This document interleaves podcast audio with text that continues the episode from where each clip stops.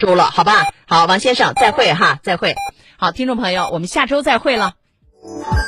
FM 九九八提醒您，现在是北京时间十一点整。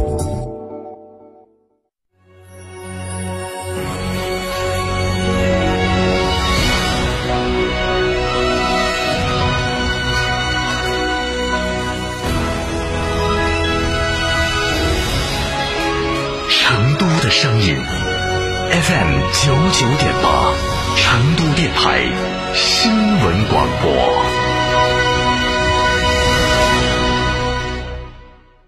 张嫂，张嫂，我们几家小微企业都需要资金周转，咋个办哦？张嫂，我项目中标了，要启动资金啊！张嫂，我的装修也还差点费用。莫急嘛，打六六七七六六七七，找摩尔龙咨询嘛。摩尔龙致力为个人和小微企业打造一站式对接银行等直排金融机构的服务平台，提供专属客服服务。个人、小微企业需要资金就找摩尔龙一站式金融信息服务平台，六六七七六六七七。圆窝子老酒始于一九七八，三代人坚守，圆窝子每一滴都是十年以上。天台山圆窝子酒庄六幺七八七八八八六幺七八七八八八，圆窝子老酒。亲爱的，我们婚礼在哪儿办啊？去诺亚方舟啊！他们有新开的一千二百平米奢华无主宴会大厅，层高七点五米，七十平米弧形 LED 高清屏，全彩变色氛围灯光，现阵音响，独享婚礼的所有空间。这么好，很贵吧？现在预定查房金码全免费，还可免费享用 loft 婚房。诺亚方舟婚礼首选，更多优惠寻八二八幺四个九，或关注四川诺亚方舟公众号了解。四川福奔电竞车展月同步开启，梅赛德斯奔驰 V 级 MPV 最低四十五万起售，购车更有八重好礼相送。成都国际车展四号馆与您相约，期待您的莅临。联系电话：零二八八四二幺六六五五八四二幺六六五五。想买车，想买吉利车，还想买优惠大的吉利车，就到机场路四川城市车辆吉利店购车，享全系三年零利息，现金优惠同步国际车展价，电话预约到店有礼，详询零二八八五幺四六七七幺。九九八快讯。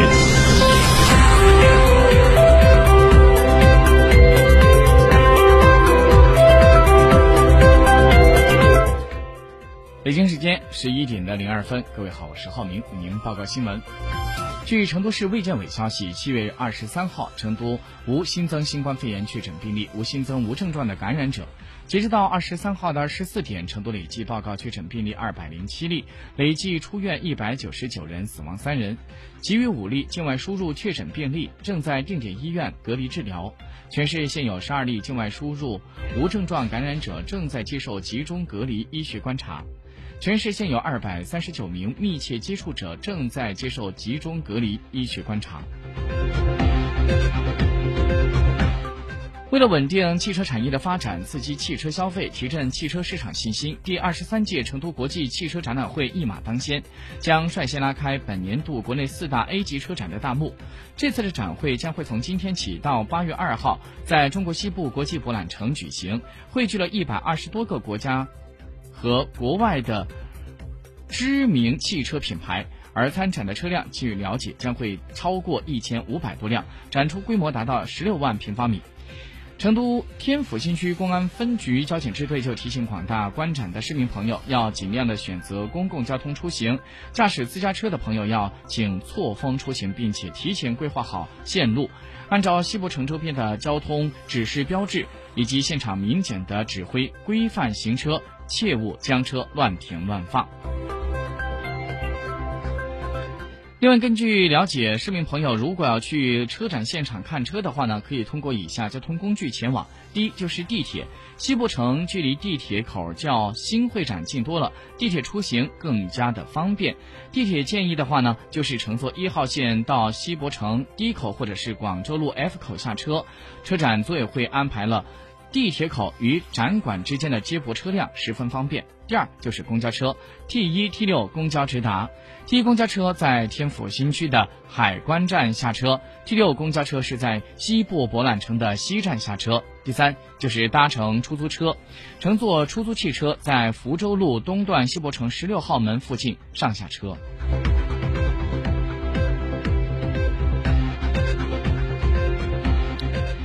昨天上午。成都东部新区的首所高校落成揭幕。据了解，成都东部新区简州新城龙泉湖畔的吉利学院成都校区正式落成揭幕。从此呢，一座崭新的智美校园拔地而起，面向全国正式招生。在今年九月，这里将会迎来第一批新生，成为东部新区第一所建成投入使用的高等院校。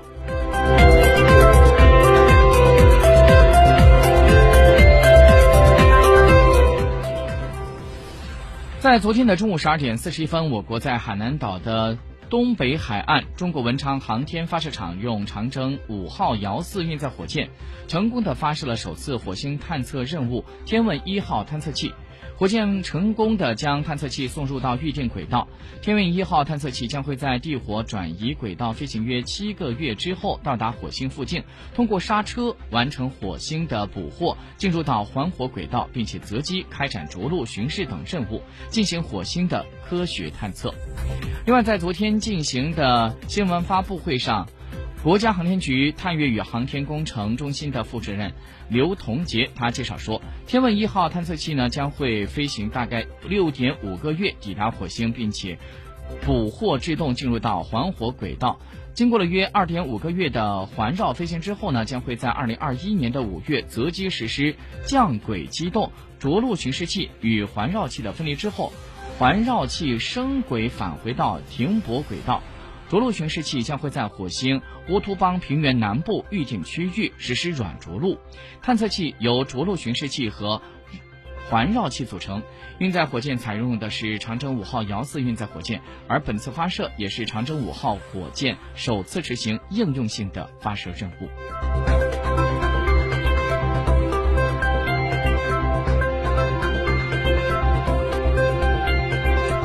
据今天出版的《长江日报》消息，二十四号这天，国际女子网球协会 WTA 通过官方发布消息，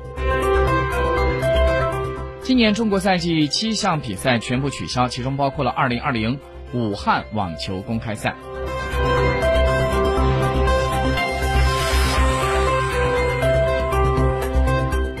根据美国有线电视新闻网 CN 的报道说。当地时间七月二十三号晚上，美国众议院的议长佩洛西在接受美国媒体采访的时候，他猛烈抨击美国总统特朗普应对疫情不利。他的原话说：“特朗普几乎是我们国家历史上最大的败笔。”而就在媒体报道当中说，当天佩洛西还就特朗普宣布取消原计划八月在佛罗里达州举行的共和党全国代表大会发表了谈话。佩洛西说：“我认为现在让他负责有点太晚了。”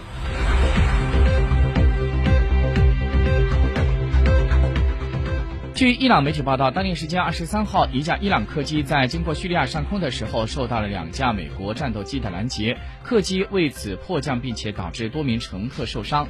就在同一天，美方承认确有此事，但是辩称战战斗机是保持了所谓的安全距离。